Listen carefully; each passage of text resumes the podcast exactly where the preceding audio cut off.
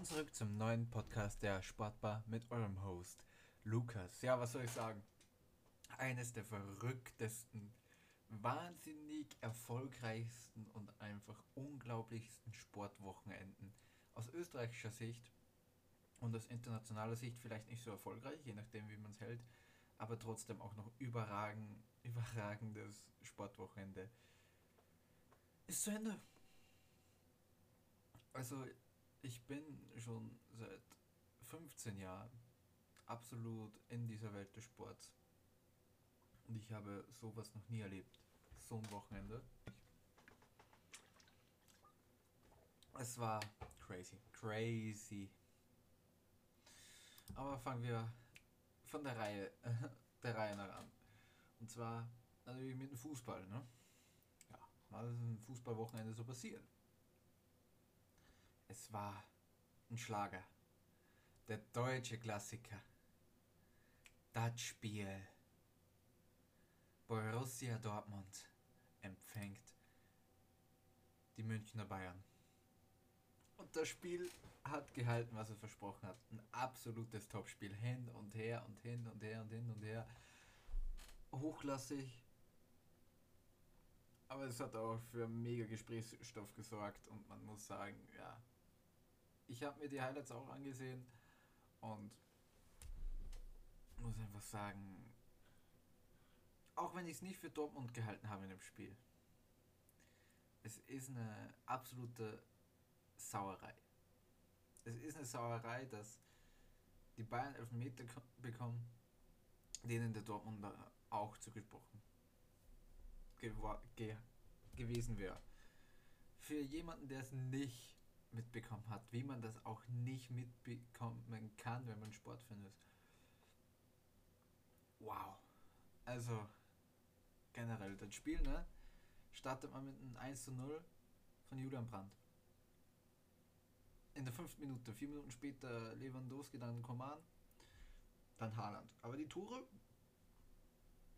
waren nicht das Wichtige. Das Spiel ging 3 zu 2 aus. Das Spiel hätte aber eigentlich 2 zu 2 ausgehen müssen. Warum? Für alle, die es nicht mitbekommen haben. Es wurde ein sehr, sehr strittiger Elfmeter gegeben und den wahrscheinlich nicht jeder gegeben hätte. Und es wurden natürlich dann Aussagen getätigt, weil der Schiedsrichter unter anderem auch Felix Zweier war. Und wer die History von Felix Zweier nicht kennt, das ist ein Schiedsrichter, der bewiesenermaßen schon mal ähm, des Betruges, des Spielbetruges, der Spielschiebung ähm, nicht angeklagt worden ist, aber es wurde bewiesen, dass er schon Spiele geschoben hat, also beschissen hat. Und so ein Schiedsrichter, so ein Spiel zu geben, ah, das ist schon mal das Erste. Das Zweite ist, es gab insgesamt drei strittige Elfmetersituationen. Das erste war im Strafraum der Bayern. Der Ball kommt in den Strafraum. Davis kriegt den Ball an die Hand. Felix 2 sagt, ne. Der VAR greift nicht ein. Dann nochmal im Strafraum der Dortmunder. Theo, ne, Lucas Hernandez, Theo Hernandez, der spielt bei AC Milan, soll Reus im Strafraum gefault haben. War für mich kein Elfmeter. Und das dritte, im Schnelldurchlauf, war ein Handspiel von Mats Hummels. Das nach Eingriff des VAR geahndet wurde als strafbares Handspiel und somit der Elfmeter gültig war für FC Bayern. Und ja, man, es gab viele, viele, viele Diskussionen um den Elfmeter. Jude Bellingham hat nach dem Spiel auch gesagt, ja, ähm, wenn man einen Schiedsrichter ein Spiel gibt, das, ähm, von dem man weiß, dass er äh, schon betrogen hat, dann darf man, dann ja, muss man halt sowas erwarten. Hat dann eine Saft, ich glaube 40.000 Euro Geldstrafe eingehandelt, äh, eingehandelt bekommen und dabei ähm, äh, ja, 40.000 Euro Geldstrafe, aber keine Spielsperre. So war es, genau. Und generell auch der, die Erklärung dafür war, Zweier hat gesehen, dass es Handspiel war, aber er wollte sie, er hat dem VR angefunkt, ob er sich nochmal anschauen kann. Das ist natürlich dann wieder das, warum funkte er da genau den VR an und nicht beim ersten Handspiel oder beim Elfmeterfall. Warum sagt er nicht, ey, ich habe es nicht gut gesehen? Ich kann, ich habe es nicht beurteilen können. Hat er es da gesehen? Denn wenn man das erste Handspiel von äh, Alfonso Davis sieht,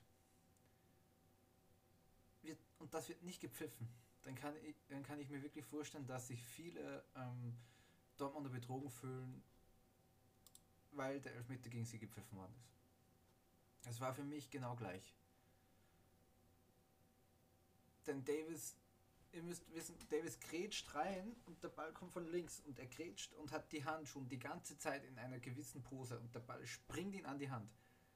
Die Hand war aber nicht angelegt. Wenn die Hand nicht dort gewesen wäre, wäre der Ball durchgegangen. Kann man Elfmeter pfeifen. Bei Mats Hummels war es so, er war in einem Zweikampf verwickelt und flog so nach vorne und hat die Hände außen gehabt. Also außerhalb des Körpers. Der Ball springt ihn an die Hand oder an den Arm besser gesagt und weiter. Bei beiden ist es in meinen Augen so. Absicht würde ich bei, also Davis nicht unterstellen, bei Hummels sowieso nicht. Hummels hat den Ball nämlich nicht mal gesehen, der wusste nicht, dass der Ball kommt. Also und man blickt einfach nicht mehr durch. Was sind die Regeln? Wann ist Hand Hand? Denn ich persönlich als Schiedsrichter hätte, die, hätte das Handspiel von Hummels nicht gegeben. Der sieht den Ball nicht. Natürlich, er macht es nicht gut. Er sieht, er sieht relativ dumm aus dabei. Aber er war nicht ähm, gewillt, den Ball, also sich extra so hinzustellen, dass der Ball auf seine Hand geht. Natürlich ist es dann trotzdem immer noch eine Verkürzung der Körperfläche und nicht jedes Handspiel ist absichtlich.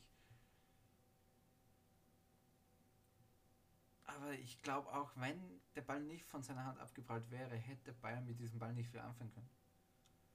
Wiederum bei Dortmund, wenn ähm, ja,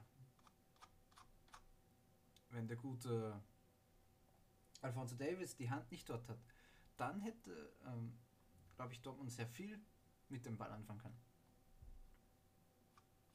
Und beim Foul von Lucas Hernandez, es ist schwierig. Es, wann fängt es an, wenn, wann fängt ein Foul an, ein Foul zu sein? Und wann hörst, wir haben im Strafraum schon alles gesehen. Und du kannst im Strafraum heutzutage alles und wirklich alles als Elfmeter durchgehen lassen. Denn man kann immer, bei der kleinsten Berührung kann man sagen, ja, das irritiert den ähm, angreifenden Spieler so sehr, dass er aus dem Tritt gerät. Was natürlich völliger Schwachsinn ist. Aber willst du dagegen argumentieren? Wenn, die, wenn du als Stürmer ganz leicht an der Sohle getroffen wirst und du diesen, diesen Kontakt ganz leicht wahrnimmst, dann lässt du dich fallen. Und in den meisten Fällen wird das auch als Foul geben, denn wie gesagt, er wird am Bein getroffen. Aber auch, auch gegen Reus, es war so hauchdünn. Natürlich, er geht mit dem Knie in die Kniekehle, aber er erwischt ihn ganz leicht. Also wirklich, wenn Kontakt war, war der ganz leicht und war dann gestriffen. Und Reus fällt. Ich will nicht mal sagen, dass das für mich persönlich ist es zu wenig für einen Foul-Elfmeter. Aber gleichzeitig kann ich sagen, ist es zu wenig? Denn ich weiß es nicht mehr. Ich weiß es nicht mehr, ob es zu wenig ist für einen Elfmeter. Denn solche Elfmeter wurden auch schon gepfiffen. Auf jeden Fall, wenn Bayern Elfmeter kriegt, muss Dortmund mindestens auch, ein, mindestens auch einen bekommen. Und zwar den für das Handspiel von Davis. Entweder man bewertet beide gleich oder man lässt es sein. Denn für mich waren beide Handspielsituationen ähnlich. Nur, dass Alfonso Davis den Ball und die Flugkurve gesehen hat. Alfonso Davis sah die Flugkurve und sah den Ball. Und hatte die Hand trotzdem immer. Es war keine unnatürliche Hand, es war nicht Ball, die Hand war irgendwie weggestreckt vom Arm, sondern er grätscht und hat die Hand am Körper. Also in der Nähe des Körpers, aber nicht angelegt. Also hinter, der, hinter dem Arm war Luft. Also, ja, abgewinkelt, kann man sagen. Und der Ball geht halt, halt dran. Und ähm, bei Hummels war, Hummels war mit, fast mit dem Rücken zum Ball.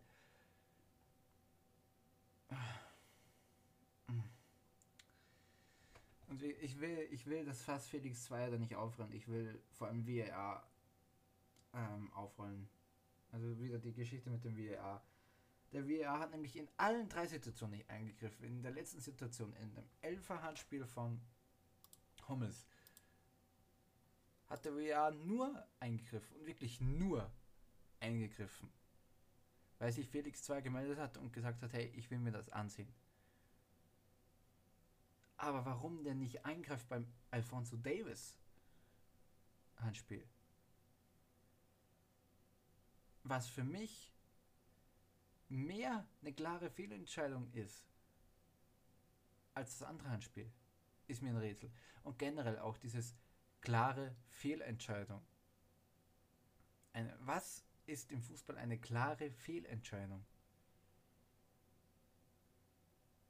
Klare Fehlentscheidungen sind für mich Entscheidungen, die man mit bloßem Auge sieht. Denn es ist ja klar und es werden viele Abseitsstellungen vom, äh, vom VAR zurückgenommen, wo nur wirklich die Fußspitze des Spielers im, also im strafbaren Abseits steht. Und das war auch noch, natürlich noch ein Ding. Also Haaland stand beim, Elfer, beim angeblichen Elferfall von Hernandez im Abseits. Also wäre es eh nichtig gewesen, aber wie gesagt, das wäre für mich die wenigere Elfmeterszene gewesen. Aber ja, wie gesagt, der VAR greift dieses mit den klaren Fehlentscheidungen. Warum greift der VAR nur in klaren Fehlentscheidungen ein? Denn das ist die größte Auslegungssache. Was ist eine klare Fehlentscheidung? Für mich war das Alfonso Davis Handspiel eine klare Fehlentscheidung. Wenn man Handspiel, wenn man ein Handspiel ahndet, dann handelt ahndet man dieses, denn es ist nach den alten Regularien Körpergröße verbreitern oder Absicht mehr.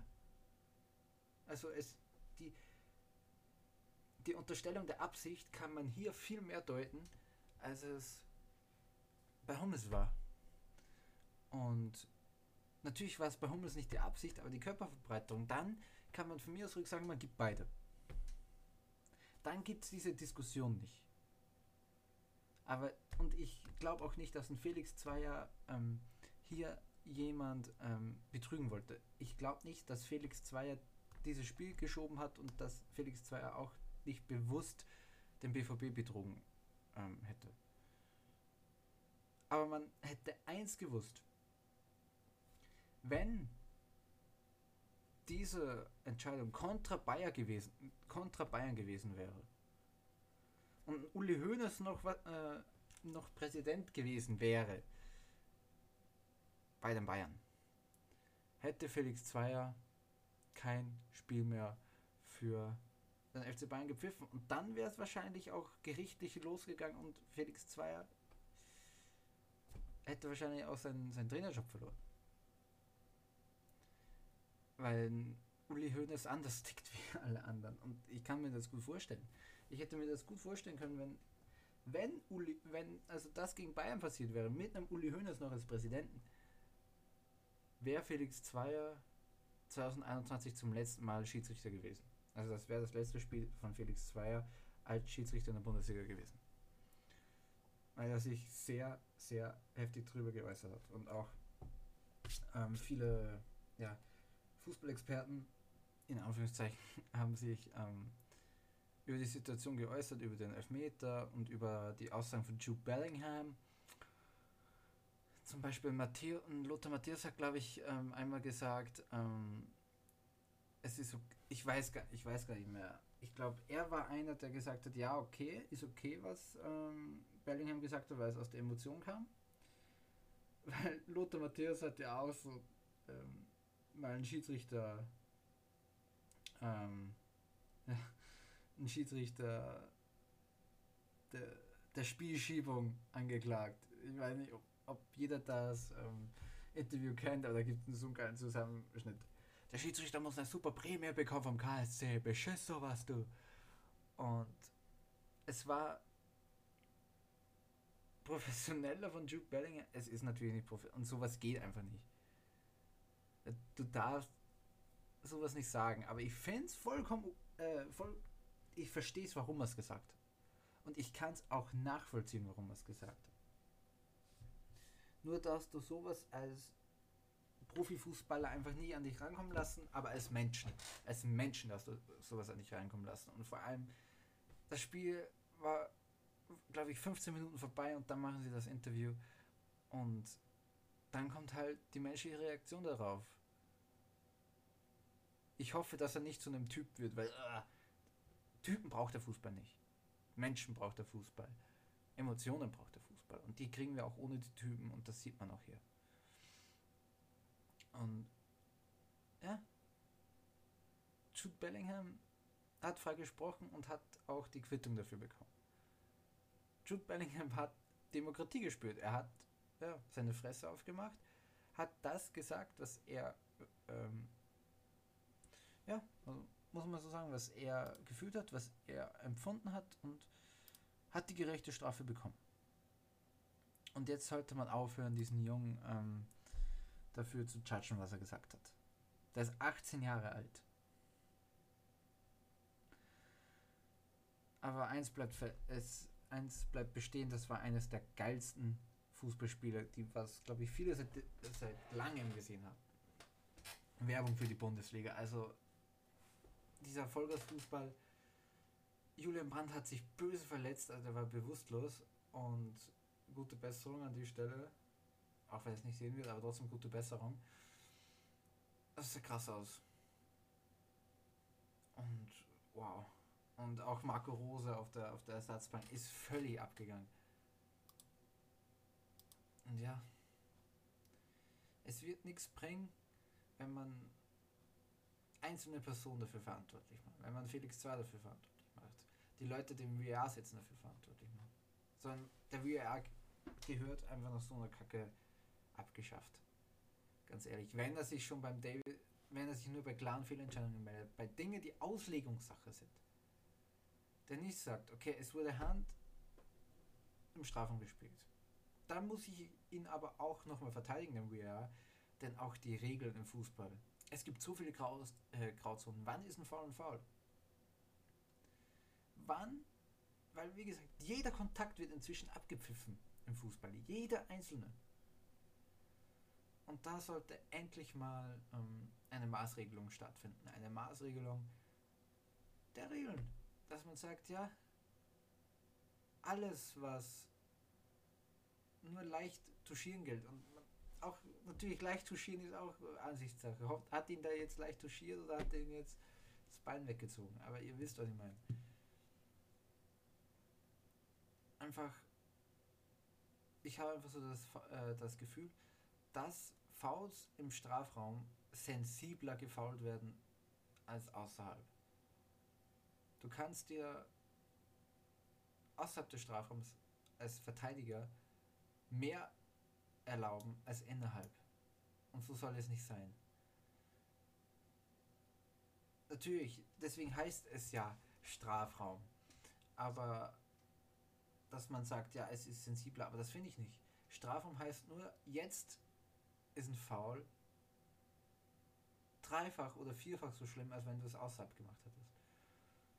Und deswegen, jedes Foul, was im Strafraum begangen wird, soll genauso geahndet werden wie ein Foul an der Mittellinie. Wie ein Foul 30 Meter vom Tor. Natürlich, man, man versaut wahrscheinlich jemanden eine klare Torchance. Aber ist es das? Gibt es, wenn er nicht, wenn der Spieler nicht geschossen hat, wird eine klare Torschuss vereitelt. Man weiß es nicht. Man weiß ja nicht, was der Spieler vorgehabt hat. Viele Spieler, viele Stürmer spekulieren ja schon auf das Vor. Die schießen gar nicht mehr oder die, die versuchen nicht mehr abzuspielen. Die warten auf den Kontakt, auf den kleinen Rempler, auf, die, auf diesen kleinen Kontakt und fallen und kriegen ihn. Und am Ende kannst du jeden Experten fragen und sagen, ja, ein Kontakt war da, Elfer kann man geben. Und das ist genau das, dass man im Fußball sagen kann, kann man geben. Das kann man geben, muss aber nicht. Und das soll sich ändern. Es soll nicht mehr Ansichtssache sein, in meinen Augen. Genauso bei Handspiel und auch bei ähm, Vorspiel im Strafraum, dass man sagen kann, kann, muss aber nicht, sondern dass man sagt, muss. Dass man sagt, muss und ist also Elfer oder kein Elfer. Dass es einfach eine klare Maßregelung gibt. Weil dann kann man auch ein Gerät entwickeln für Schiedsrichter, wo man bei klaren Fehlentscheidungen eingreifen kann. Weil dann gibt es klare Fehlentscheidungen. Dann ist das keine Ansichtssache mehr. Wenn man dann sagt, okay, ja, das ist ein Elfmeter-Foul. Und das kann man nicht sagen. Und das kann man heutzutage im Fußball nicht, nicht sagen. Man kann es nicht sagen, das ist ein Elfmeter-Foul. Denn sonst kannst du jede Berührung, die irgendwie im Strafraum passiert, Elfmeter-Foul. Jede, ja, jede einzelne. Es, wie gesagt, es gehört aber trotzdem der VR über, überdacht. Man soll es so machen wie, Channel, äh, wie die Challenges in Tennis oder wie in der NFL, wo der, ja, der Coach eine Flag reinwerfen kann. Und dann zu sagen kann, ja, je, jeder Trainer hat zwei pro Halbzeit. Oder, nee, zwei pro Spiel. Und er darf maximal zweimal pro Halbzeit einsetzen. Und wenn er einmal einsetzt, wo die ähm, Trainer sagt, äh, wo die Schiedsrichter, der Schiedsrichter gespannt und sagt, nee, ist kein Foul oder ist nicht strafwürdig, dann verliert er die Challenge. Und wenn aber die, ähm, der Schiedsrichter gespannt sagt, okay, ist strafwürdig, dann bekommt er einen zweiten Versuch zurück. Sowas würde ich halt cool finden. Oder halt gut und das würde den Sport, es würde den Sport zwar auch die Dynamik nehmen, aber wenn man versucht, Fairness einzubauen, dann das. Aber ganz ehrlich, ich brauche so. Ich nehme lieber diese Kontroversen. Ich nehme lieber kon äh, menschliches Versagen. Denn früher, bevor der VAR da war, hat man sagen können, ja, menschliches Versagen. Das war ein menschlicher Fehler. Punkt. Und man darf auf dies, und man soll auf den Schiedsrichter nicht mehr draufreiten. Aber jetzt wird auf den Schiedsrichter noch mehr ähm, geritten, denn man kann sich jetzt nicht mehr auf menschliche Fehler ähm, ja, entschuldigen. Denn jetzt haben sie die ganzen, ähm, ja, die ganzen Zeitlupen, die sie früher gebraucht haben, von denen sie früher so sehnsüchtig geschwärmt haben, dass sie brauchen. Jetzt haben sie es und Fehler passieren immer noch. Gebt mir die Kontroversen, gebt mir Schiedsrichter Fehlentscheidungen, solange sie menschlich bleiben und erklärbar sind und nicht unerklärbar, wie sie jetzt sind. Also ich werde mich immer noch aufregen, denn letztes Jahr in Österreich war kein UEA und ich habe teilweise wirklich die Krise bekommen. Aber das hat sich mit dem WEA nicht verändert. Ich habe immer noch die. Da geht es mir nicht mal so, ja, man kann sich nicht mehr richtig freuen über ein Tor. Das ist nicht mal die größte Sorge, denn wenn es abseits ist, ist es abseits. Aber das war früher auch, sage ich mal, eine Qualität einiger Spieler. So, ja, okay, der steht mit dem Fuß im Abseits, Schiedsrichter hast nicht gesehen, Glück gehabt. So, das war die Dynamik des Fußballs. Und diese Dynamik wird rausgenommen. Ein Pipo Inzaghi hat damit, hat damit Karriere gemacht. Mit auf, auf Abseits spekulieren. Der war wahrscheinlich bei 50% seiner, seiner Tore mit der Zehenspitze im Abseits. Der hätte, wenn der, wenn Pipo Inzaghi heutzutage Fußball spielen würde, ähm, hätte, wäre seine Torquote um die Hälfte geringer. Weil der nur im Abseits rumgurken würde. Durchgehend. Und ja, ich hoffe, dass einfach eine gute Lösung gefunden wird. Und wie, wie gesagt, ich hoffe, es ist ja immer noch die FIFA, die das größte Fußballturnier zu einem Land gegeben hat, das mit den Menschen umgeht, als wären sie irgendwelche ja, Marionetten. Da habe ich auch die Krise bekommen beim Formel 1 Grand Prix in Katar. Wie die mit den Menschen damals umgegangen sind. Grauenhaft. Grauenhaft. So, jetzt habe ich äh, schnell Pipo Sagi. Der hat in seiner Karriere 288 Tore geschossen. Ich glaube, er hätte nicht mal 200 oder nie mal, nie mal 150 geschossen, wenn es den VR in seiner Zeit schon gegeben hätte.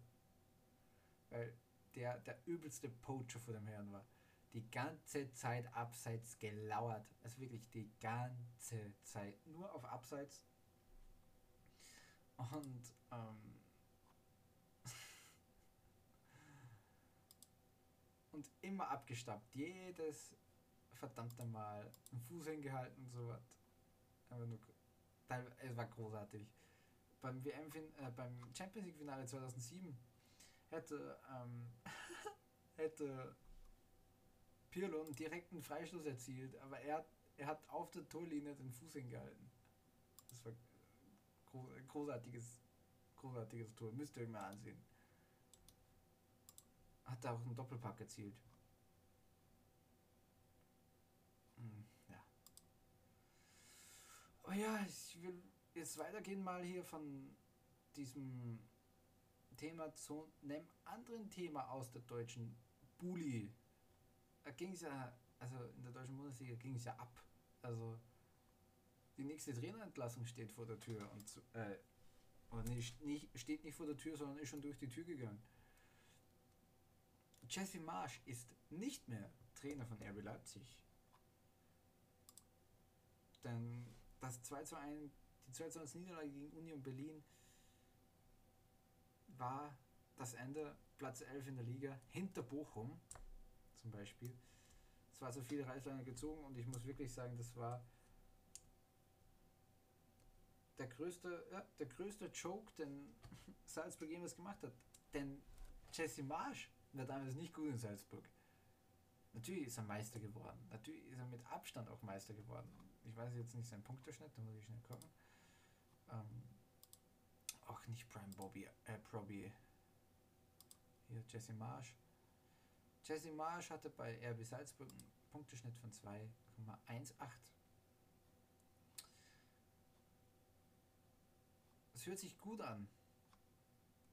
Aber für österreichische Verhältnisse ist so ein Punkteschnitt. Man kann es einfach so sagen. In, der, in, der, in seiner ersten ähm, in seiner ersten Saison war er ja noch, auch noch relativ gut. Hat nur zwei Niederlagen kassiert. Aber dann, in der nächsten Saison, ich, ja genau, ich kann mich in 1 zu 0 Niederlage gegen Admira Wacker erinnern. 3 zu 1 verloren gegen uns, 3 zu 2 verloren. 2 zu, äh, 2 zu 1 verloren gegen uns. 3 zu 2 verloren gegen WSG Tirol. Alter. Ich kann mich an so einiges erinnern er hat zwar beide, ähm, er hat zwar zweimal die Meisterschaft gewonnen und auch zweimal den österreichischen Pokal. Aber das ist, und ich sag so, ich sag's wie es ist, ich würde ich es auch schaffen. Ich könnte mich jetzt an die Seitenlinie von RB Salzburg stellen und würde auch Meister und Pokalsieger werden mit einem 2,08 Punkteschnitt oder mit einem 2,0 von mir aus. Und der hat einen 2,18. Natürlich hat er auch New York Red Bull in der MLS zum Community Shield äh, geführt. Ähm, warte mal, warte mal. Achtelfinale, vierte Runde, Halbfinale, Viertelfinale, fünfte Runde, vierte. Wann hat er denn den gewonnen? wird aber nicht angezeigt, muss ich ganz einfach sagen. Sehe ich ja nicht. Aber auf jeden Fall. Da hat er in 152 Spielen auch einen Punkteschnitt von 1,7. Ist nicht schlecht. Aber wir reden hier von der österreichischen Liga und von der MLS. Die österreichische Liga besteht nur aus einem Verein. Und das sage ich als großer Fan dieser Liga. Aber wenn du da alles, alles andere als das Double holst, hast du verkackt. Und zum Beispiel auch Marco Rose hat damals in einem Jahr das Double nicht geholt.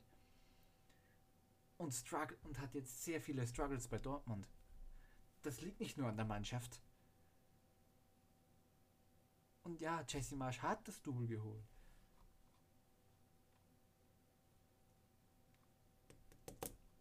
Und, aber ja, wenn ich, wenn ich ähm, gegen den Marathon-Weltmeister an, ähm, bei einem 30 Kilometer Marathon bei der, äh, bei der 25, Met 25 äh, Kilometer Marke einsteige und er von ganz hinten startet, werde ich auch Erster sein. Und genauso ist das, wenn man RB Salzburg trainiert.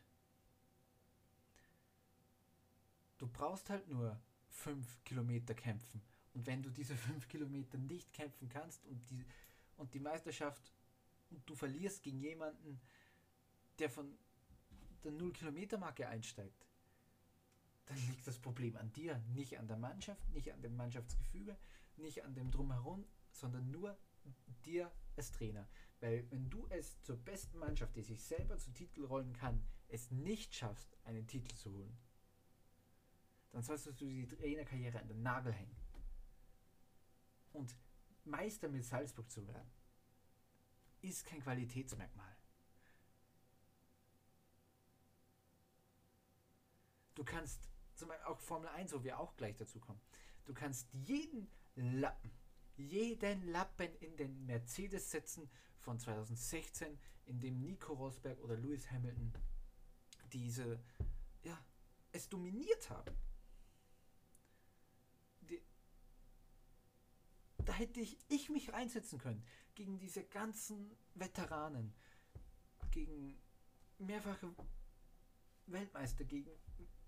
Ja, und ich wäre wahrscheinlich auch ein Podium rausgekommen, wenn ich es auf, auf der Strecke gehalten hätte. Weil es einfach unfair ist. Weil es weniger Talent benötigt. Und genau das ist. Du brauchst weniger Talent als Salzburg-Trainer, um die Meisterschaft zu gewinnen, als mit jedem anderen Club in Österreich. Das ist einfach so. Und RB Leipzig und auch viele deutsche Fans haben sich davon beirren lassen. Natürlich hat er tollen Fußball gespielt, aber wenn man es halt ein bisschen nach Österreich gesehen hat, wenn gut verteidigt worden ist, mit gut, gut gestaffelt und nicht viel Platz dazwischen, tut sich Jesse Marsch schwer. Ja, aus 14 Spielen 6 Niederlagen in der deutschen Liga. Und die deutsche Liga ist halt eine der besten Ligen der Welt. Enough said. Sag ich einfach. Enough said. Enough. Und ich will auch diese, ich will auch generell Jesse Marsch nicht mehr an der Seitenlinie sehen. Das ist auch diese Aussagen, die er diese Saison gemacht hat. Da, verstehst du? Da, wo er sich drüber aufgeregt hat, dass halt ein paar Mannschaften größeres, ähm, äh, ja, mehr Geld zur Verfügung haben als RB Leipzig und das ja, un und das ja unfair und Wettbewerbsverzerrung. Und er selber halt mit RB Salzburg damals mehr Geld zur Verfügung hatte als alle Mannschaften miteinander das ist für mich so ein richtiger Heuchler vor dem Herrn und ich will, ich will so einen Typen einfach nie mehr sehen, ganz einfach. Sonst platzt mir einfach der Kragen. Der soll, der soll zurückgehen in die USA, in die MLS, die gucke ich mir nicht an, dann brauche ich mich mit ihm nicht beschäftigen. Und er soll da sein, ja, seine Dinge tun, seine, ja, sein Trainer, Trainer sein, wie er will, aber braucht, mir, braucht er generell dem Fußball nie mehr auf die Eier gehen. Und das ist wirklich, das, ich fand das wirklich frech. Ich fand das wirklich, wirklich frech. Wie er gesagt hat, ja, ey, man kann ja die Bayern auch nicht schlagen, weil die ja mehr Geld zur Verfügung haben. Und, ein, und eine Saison vor und generell, beziehungsweise zwei Saisonen zuvor, also die letzten zwei Saisonen muss man sagen zuvor, hat er genau von dem profitiert, weil er mehr Geld zur Verfügung hatte als die ganze andere Liga. Enough said. Wieder mal. Und ja, wie gesagt, ich hoffe, man sieht Jesse Marsch lange, lange, lange, lange, lange, lange, lange, lange nicht mehr im europäischen Fußball an der Seite Es wird, es wird nicht so eintreten, aber ich hoffe. Ja, kommen wir zum nächsten ähm, Spiel, zum letzten Spiel fußballmäßig, das ich anschneiden will. Und zum nächsten äh, frühen Salzburg-Trainer. Gladbach gegen Freiburg, eines der verrücktesten Spiele, die ich jemals gesehen habe. Borussia Mönchengladbach, die im Pokal die Bayern 5 zu 0 nach Hause geschickt haben, bekommen 5 Gegentore in den ersten 25 Minuten gegen den SC Freiburg. Das Spiel geht 6 zu 0 aus und es war ein Freak-Incident. Wir werden sowas nie wieder erleben. Deswegen ist es noch krasser. Nach fünf Minuten führte Freiburg schon 2 zu 0. Und es geht hochverdient in Ordnung. Natürlich, Freiburg hat aus jeder, aus jeder Chance ein Tor gemacht. Aber Gladbach hat auch nicht viel, nicht viel dagegen getan, dass, dass, die, dass die Tore nicht passieren. Es war unfassbar, also wirklich unfassbar. Und in der zweiten Halbzeit hatte man wirklich so das Gefühl, ähm, ja, ähm, Gladbach will hier kein Tor schießen, weil sie dann Risiko gehen wollen und einfach keins mehr kassieren. Das, damit sie keins mehr kassieren, die haben absolut Schiss in der Buchse gehabt in der zweiten Halbzeit. Und Freiburg war so, ja, stellen wir halt die letzten 45 Minuten auf Urlaubsmodus, die werden keine sechs Tore schießen gegen uns, weil sie, man, also wirklich, wenn du das Spiel angesehen hast, du hast es gefühlt, dass in der zweiten Halbzeit gar nichts möglich war für Gladbach. Die hatten die Hosen so von voll. Hätte ich aber auch, wenn ich nach, wenn ich nach 37 Minuten sechs Tore bekommen würde. Ich frage mich auch, wie das ähm, in der Kabine besprochen wurde. Was wurde da gesagt? Was musste dein Kopf kommen? Du kommst rein in die Kabine, setzt dich hin und hast gerade sechs Tore kassiert. Mir würde als Trainer nichts einfallen. Ich würde, ich würde nicht mal eine, eine, eine Flasche rum, ich würde nicht mal rumbrüllen. Weil ich wahrscheinlich so in, in Trance stehen würde. Dass ich nicht aggressiv werden kann. Denn 3 zu 0 zur Halbzeit, 4 zu 0 zur Halbzeit, ja, da, kann, da wird eine Flasche geworfen. Wenn die Tore äh, zum Beispiel, sage ich mal, 10. Minute oder 5. Minute, 20. Minute, 35. Minute und in der Nachspielzeit. Weil dann ist es nicht so. Aber wenn du schon nach 25 Minuten 5 Tore kriegst, also alle 5 Minuten kriegst du, kriegst du eingeschenkt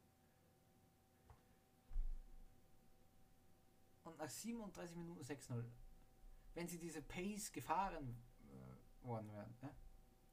das wäre fast alle 6 Minuten ein Tor. Das wären gut, das wäre gut ein 14 zu 0 geworden, wenn Freiburg diese Pace weitergedrückt hätte. Ja, Gladbach jetzt Platz 13 geht überhaupt nichts auf. Adi Hütter wackelt vollkommen. Und muss er auch. Ja, und äh, hier, ne? Freiburg schwebt weit auf dieser Wolke unter Christian Streich. Und absolut verdient. So, sie sollen weiter auf dieser Wolke, auf dieser Wolke schweben. Was anderes will ich nicht. Spielt Champions League. Wird Meister. Champions League Sieger. Alles. Alles. Freiburg macht alles. Ich route für euch, Alter.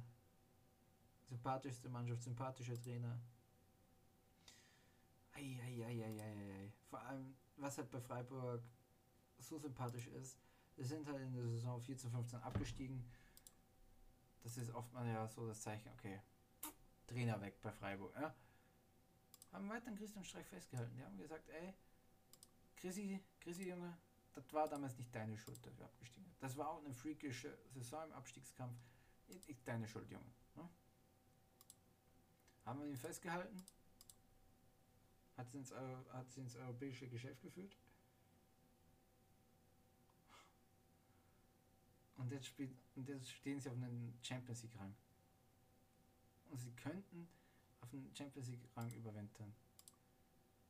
Wenn man sich das durch den Kopf gehen lässt. Das kann man sich gar nicht durch den Kopf gehen lassen, weil es einfach so surreal ist, dass der SC Freiburg Champions League spielt. Generell, wenn man sich vorstellen müsste, Christian Streich.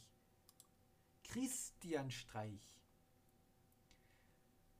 steht auf der steht auf, auf der Seitenlinie neben äh, neben Pep Guardiola. Das ist ein Weltenunterschied. Das, das ist ein Kulturschock.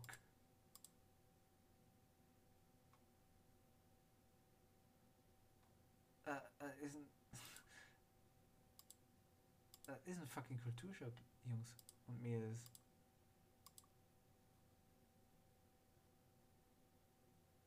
Äh, es, es, es, es, äh, weil man hat sie ja schon zweimal in den Europa League Ring unter Christian Streich gefangen. 2012, 13 ist man Fünfter geworden und 2016, 17 Siebter. Bei einer hat man die Qualifikation nicht geschafft, bei der anderen war man halt fix qualifiziert.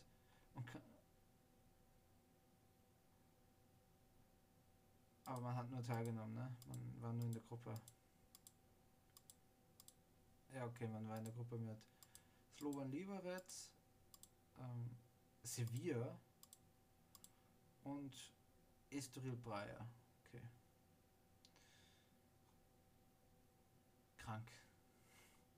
Krank. Ich würde aber so, ich würde aus irgendeinem Grund so was von feiern, wenn ich. Ey, mir dann scheißegal. Freiburg soll die Champions League gewinnen, wenn sie, wenn sie sich wirklich dafür qualifizieren sollten. Scheiß drauf, Alter. Oh mein Gott. Ja. Weg vom Fußball, über den ich jetzt ganze 43 Minuten geredet habe. Und kommen wir zum Formel 1 Grand Prix in Saudi-Arabien. Oh mein. Oh mein. Ne? Oh mein Gott. Das war ein ereignisreiches Rennen. Zweimal Red Flag. Ich versuche mich jetzt ein bisschen kürzer zu halten, dass es nicht so lang wird. Zweimal Red Flag die erste ist entstanden durch einen Abflug von Mick Schumacher in die Bande. Musste aber normalerweise müsste aber keine Red Flag kennen, aber weil dieser Kurs so unfassbar scheiße ist und so unfassbar eng sein muss, muss eine Red Flag hin, weil sie könnten sonst ja das Auto nicht wegtragen und das Auto nicht abbauen. Warum müssen sie das? Weil sie das Auto nicht einfach da stehen lassen können. Und ja, nächste Red Flag, nicht, und dann wird schon, wird schon rumgeheult. Ja, wird schon wieder geshootet. Ne? Max hat ja angeblich ähm, ein Startintervall geübt äh, bei der Boxenausfahrt. Und es war ein stehender Start und beim Anfang zum stehenden Start hat natürlich Lewis zu viel Platz gelassen. Also zu, das sind mehr als dies und diese Autoline bestraft ihn.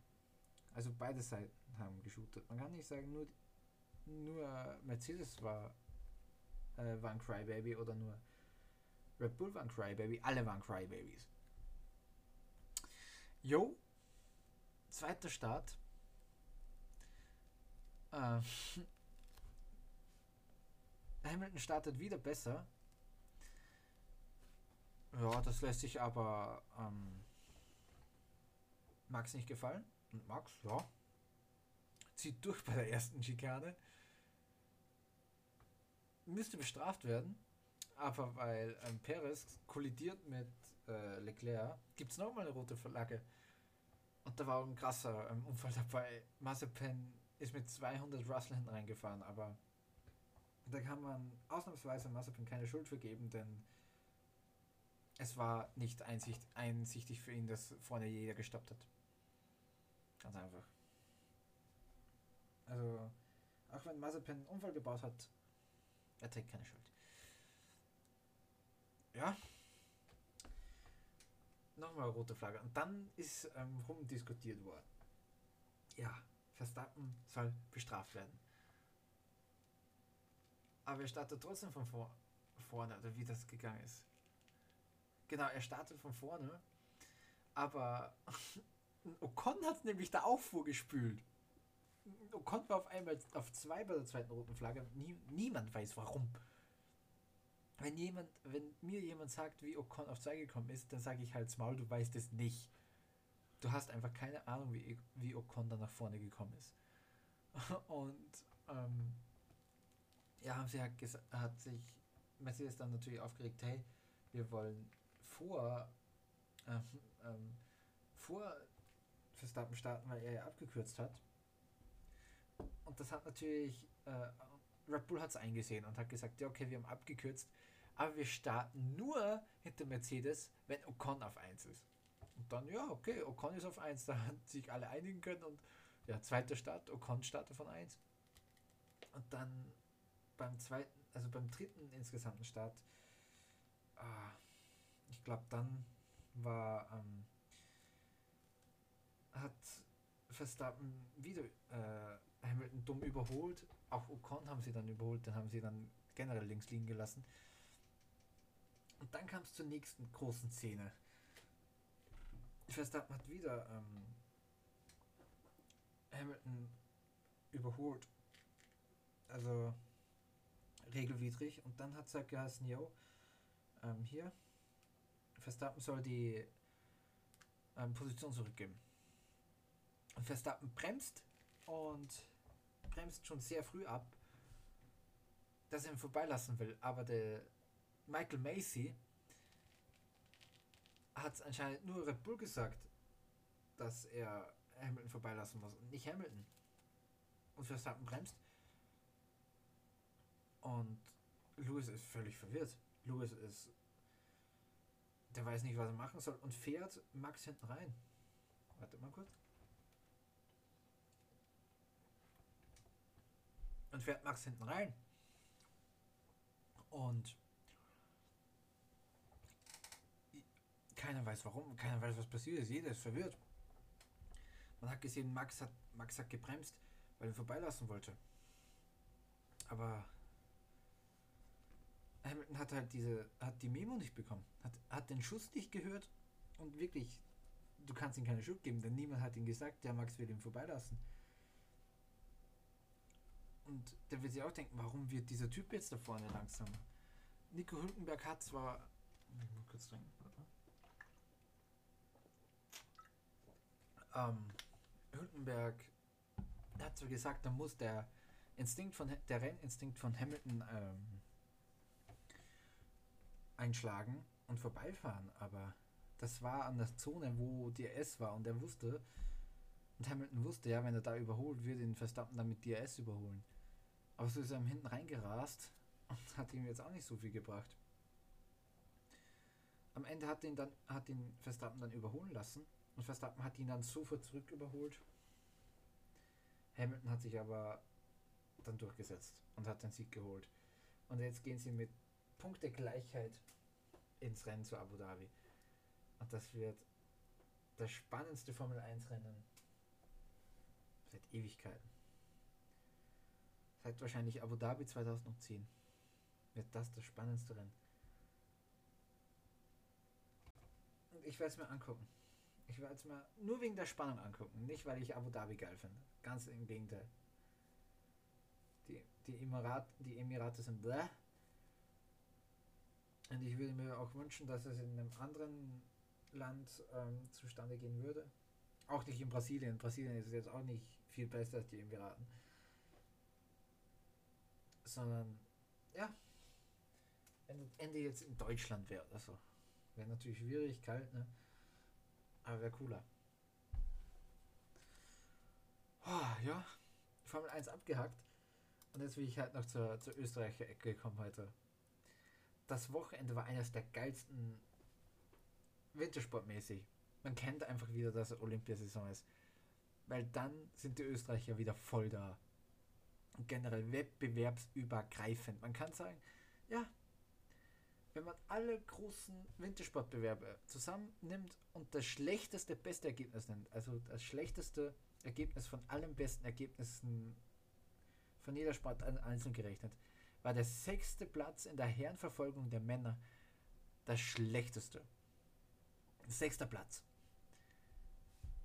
Podiumsplätze bei den nordischen Kombinieren der Herren und Frauen. Podestplätze bei den Speeddamen im, im alpinen Ski. Miriam Puchner bei den zwei Abfahrten und, ähm, und dem Super-G holt sie zweimal den dritten Platz in der ersten Abfahrt und überragenderweise mit Startnummer 29 also jenseits der, der, der Weltklasse, Platz 3. Und diese Freude einfach, diese Freude am Skifahren, man hat gesehen, denn ich sage immer sowas, im Skifahren gibt es diese, oder generell im, im Sport gibt es die Österreich-Handbremse. Was ist die Österreich-Handbremse? Zu brav zu sein. Sich, sich schon was zuzutrauen, aber zu sagen, okay, ich versuche es jetzt schön zu fahren oder rund zu machen, alles gut, technisch fein, aber dieses Feuer ist nicht drin und Sugar Honey Iced Tea, das Feuer war da. Was die Speed Ladies da runter gezaubert haben und generell auch die Comeback Girls, Conny Hütte, die ja schon seit über zweieinhalb Jahren mit ähm, Kreuzbandrissen kämpft, wo man sagt, warte mal, wie alt ist die? Conny Hütte ist 29 Jahre alt. Und wenn man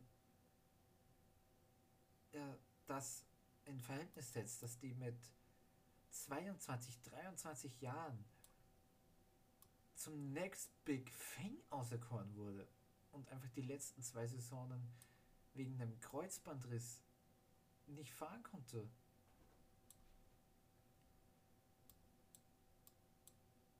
ist das erstens mal beachtlich, dass sie zurück ist. Die hat zwei Weltcuprennen gewonnen. Ne? Die war. Und holt Platz 4 in der zweiten Abfahrt und diese Freude, also mir ist fast eine Rede gekommen. Und auch Christine Scheier, die so hart ge äh, gekämpft hat äh, mit Comebacks, die auch schon Weltcuprennen gewonnen hat. Die auch immer gekämpft hat mit Comebacks, die vor diesem Rennen auch ja, letzte Saison. Sie hat letzte Saison zwar auch schon wieder Rennen bestritten, aber zwei, das waren zwei Rennen, hat sie letzte Saison bestritten. Zwei Effen Rennen.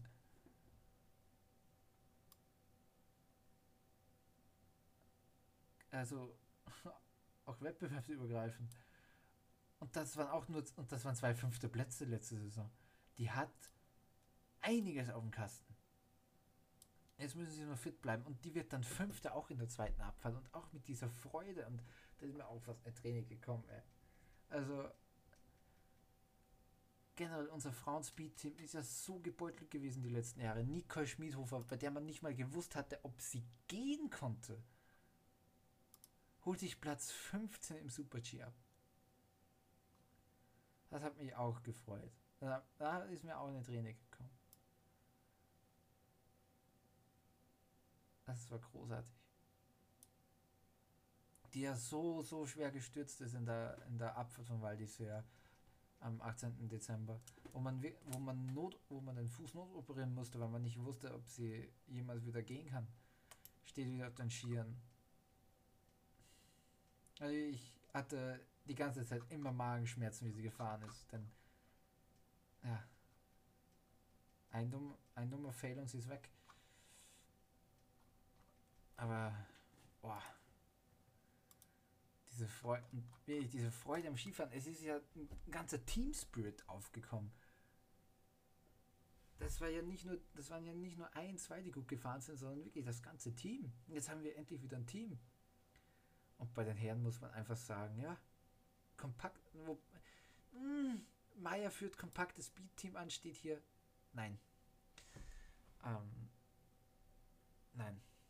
Also kompakt, es gibt genau zwei, okay, zweieinhalb Fahrer, die für Podium gut sind. Wenn Max Franz fit ist und einen fehlerfreien Lauf unterbringt, ist er auch für ein Podium gut, aber sonst alles hinterher muss man mit äh, Top muss man mit Top 15 zufrieden sein. Da fehlt ein bisschen die Dichte, ja, die Tiefe fehlt. Was ist der Unterschied zwischen Breite und Tiefe? Breite ist, glaube ich, man ist breit aufgestellt, aber platzierungsmäßig nicht so gut und Tiefe ist, ja, breit aufgestellt und trotzdem immer noch, und, und diese Breite macht gute Ergebnisse. Und das ist nur bei zwei so. Aber Matthias Meyer, zweiter, vierter, zweiter. Großartig. Großartig. Freut mich viel. Tolles Ergebnis. Und jetzt kommen wir auch natürlich zur. Ja! Zu der größten Story. Zum siebeneinhalb Kilometer Sprintwettkampf der Frauen im Biathlon. Da gewann Lisa fucking Theresa Hauser.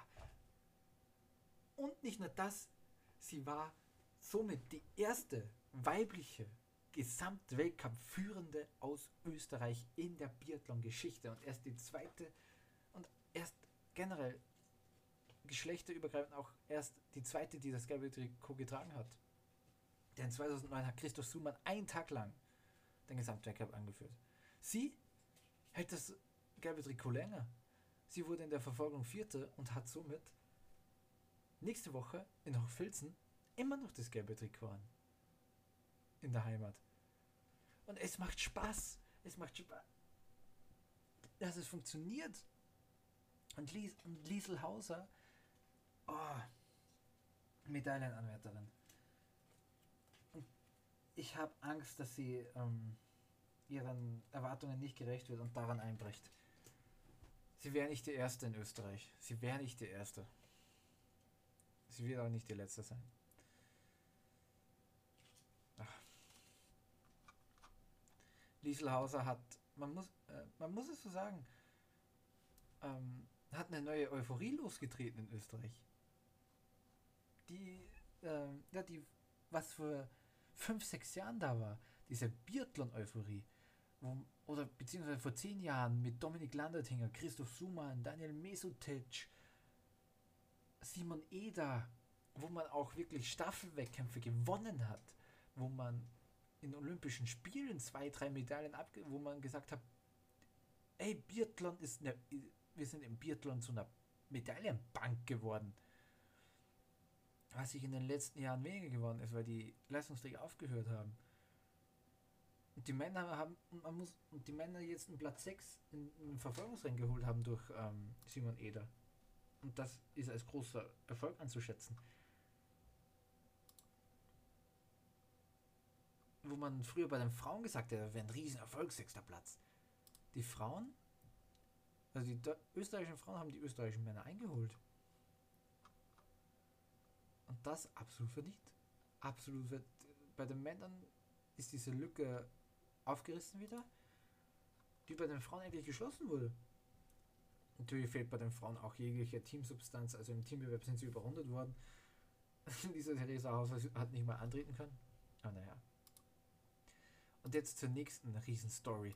Skispringen, Skispringen der Männer. Erstens Teambewerb, zweitens österreichischer Sieg. 0,3 Punkte vor Deutschland. Aber wie gesagt, US war Teambewerb, immer ein guter Boden für Österreich. Aber trotzdem 0,3 Punkte vor den Favoriten, vor favorisierten Deutschland zu sein, ist natürlich balsam für alle österreichische Seele. Warum haben wir das gewonnen? Weil wir einen Stefan Kraft haben. Und einen Stefan Kraft ist der konstanteste Skispringer, den es jemals gegeben hat. Nicht der beste, nicht der erfolgreichste, der konstanteste. Du kannst, den, du kannst ihn wahrscheinlich bei einem Hurricane rausschicken. Er könnte 30 Meter Rückenwind haben, aber dir trotzdem diesen, 120, diesen Sprung auf 120 Metern bringen.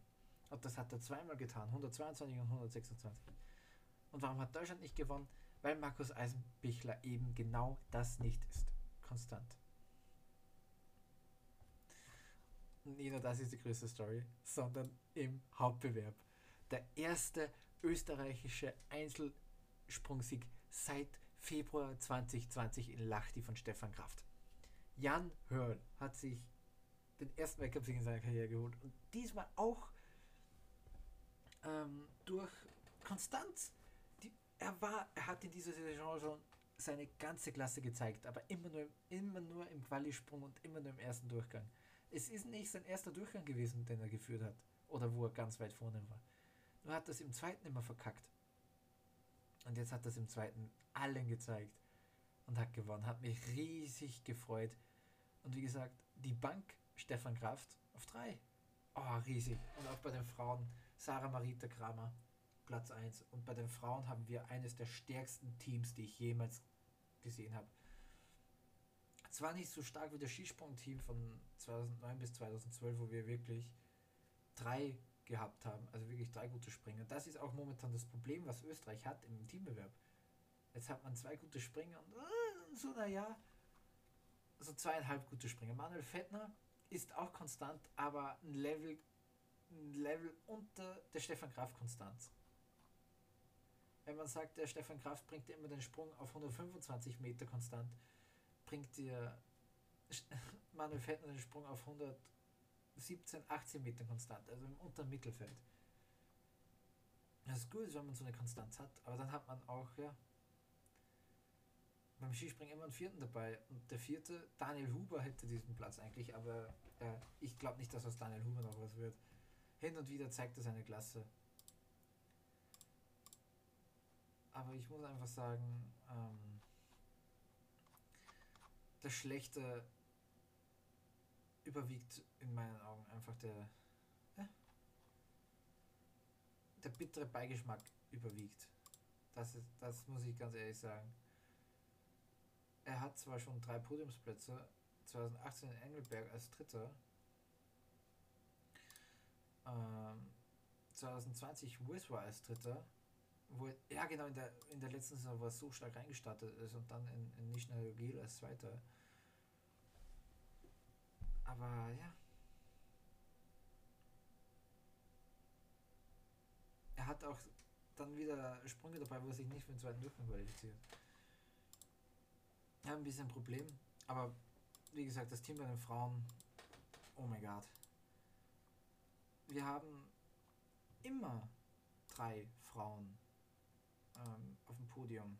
Äh, drei Frauen auf dem Podium. Was rede ich da? Warte mal. Eins, zwei, drei, vier, fünf, sechs Mädels haben wir immer mit in den letzten Tagen. Und alle, und fünf von diesen sechs springen Top 15. Nur Chiara, früher Hölzel und, und jetzt Kreuzer, ist nicht in dieser Form, in der sie sich letzte Saison befunden hat. Wenn die noch in die, in die Form kommt, dann haben wir sechs Springerinnen für die Top 15 und fünf Springerinnen für die Top 10 und vier an, äh, Podiumanwärterinnen mit Daniele Raschel Stolz, Eva Pinkelnick und Marita Kramer, die den Gesamtweltcup ganz einfach einpackt. Und mit Jacqueline Seifritzberger, eine, die nach Verletzung zurückgekommen ist und auch das Potenzial hat, Podiumsplatzierung rauszuspringen, und Lisa Eder, die gerade mal 20 Jahre alt ist und ein Riesentalent ist. Und dann haben wir noch eine, die nicht mal momentan es schafft, in den Kader zu kommen und auch schon Top-10-Platzierung gehabt mit Sophie Sorschak. Das Frauen-Skisprung-Team hat angezogen, Alter. Das ist großartig. Aber ich will hier jetzt auch mal einen Punkt setzen. Ja, ich laber schon eine Stunde vor mich hin. Ich habe schon einen trockenen Hals.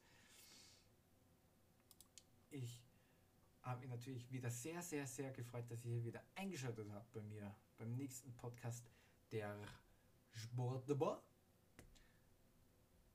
Ich hoffe, ich glaube, ich werde dann auch einen Insta-Post machen, wo ihr mitdiskutieren könnt, wie ihr denn das so gefunden habt. Ne? Ähm, mit den Felix, also mit dem Elfmeter und so. Vor allem und auch mit dem Formel 1 Rennen. Könnt ihr mitdiskutieren auf Instagram. Einen Post könnt ihr drunter schreiben, wie ihr das gefunden habt. Das fand ich persönlich, würde ich interessant finden, wenn ihr da mal runterschreiben würdet, wie ihr das gefunden habt, diese, das, den Klassiker und das Formel 1 Rennen. Bei den anderen werdet ihr wahrscheinlich nicht so viel mitreden können, das war jetzt, ja, fanboyisch. Aber ich versuche auch mehr Wintersport zu bringen. Denn Olympia, ich will für diese Olympia wirklich was machen. Nicht so olympiamäßig, wie es äh, eigentlich gesagt hätte. Ich mag es für die Sommer-Olympiade, aber da war ich auch ja, ähm, geistig nicht so auf der Höhe. Also trotzdem hoffe ich, ich schalte das nächste Mal wieder ein. Und das nächste wird ein Champions League Review sein vom sechsten und letzten Spieltag. Und dann wird es erstmal das Champions League Review geben, wie man es kennt. Und dann ein großes Gruppenphasen-Recap. Ich hoffe, ihr freut euch drauf. Bis zum nächsten Mal. Ciao. Und wobei, bevor ich noch gehe, vielleicht wird das Gruppenphasen-Recap auch mit einem Gast stattfinden. Und jetzt sage ich Tschüss.